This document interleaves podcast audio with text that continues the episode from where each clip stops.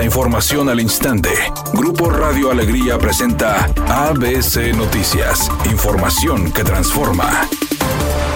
La refinería de Pemex en Cadereyte es señalada por la contaminación del aire, pero también afecta el agua del subsuelo y los arroyos con restos de petróleo, azufre y mercurio. Así lo revelaron activistas, especialistas y vecinos del lugar entrevistados por ABC Noticias, quienes señalaron el riesgo para su salud y para el medio ambiente que provocan escurrimientos provocados, presuntamente, por malos manejos de residuos. Los afectados aseguran que se han hecho varias pruebas donde hallaron restos de los contaminantes señalados, que incluso podrían llegar hasta la presa del cuchillo a través del subsuelo. Dijeron que había este pues, petróleo, azufre, mercurio, contaminantes, pero nosotros como tenemos norias, este, pues nos afecta. De hecho, pues yo desde, desde esa fecha para acá ya no, ya no le he tomado el agua del, del pozo, la uso nada más para el uso.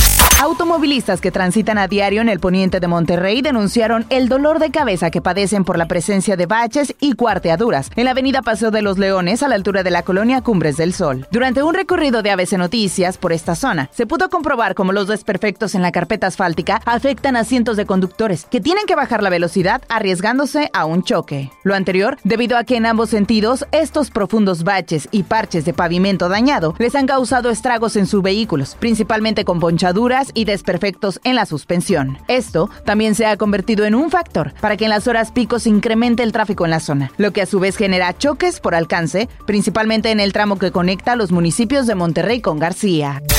El presidente López Obrador informó que solicitará a la Fiscalía General de la República un informe sobre el estado que guardan las investigaciones y juicio en contra de Genaro García Luna, quien fue secretario de Seguridad Pública en el gobierno de Felipe Calderón y que hoy es enjuiciado en Estados Unidos por delitos de narcotráfico. Le comprobaron que protegía el cártel de Sinaloa que comandaba Joaquín El Chapo Guzmán. El presidente López Obrador señaló. Pero esto de García Luna no solo es lo judicial, no solo es lo de su vinculación con el narcotráfico, sino también la riqueza acumulada, sus bienes en el extranjero. Está demostrado que son bienes públicos, que son de México, que son del pueblo de México.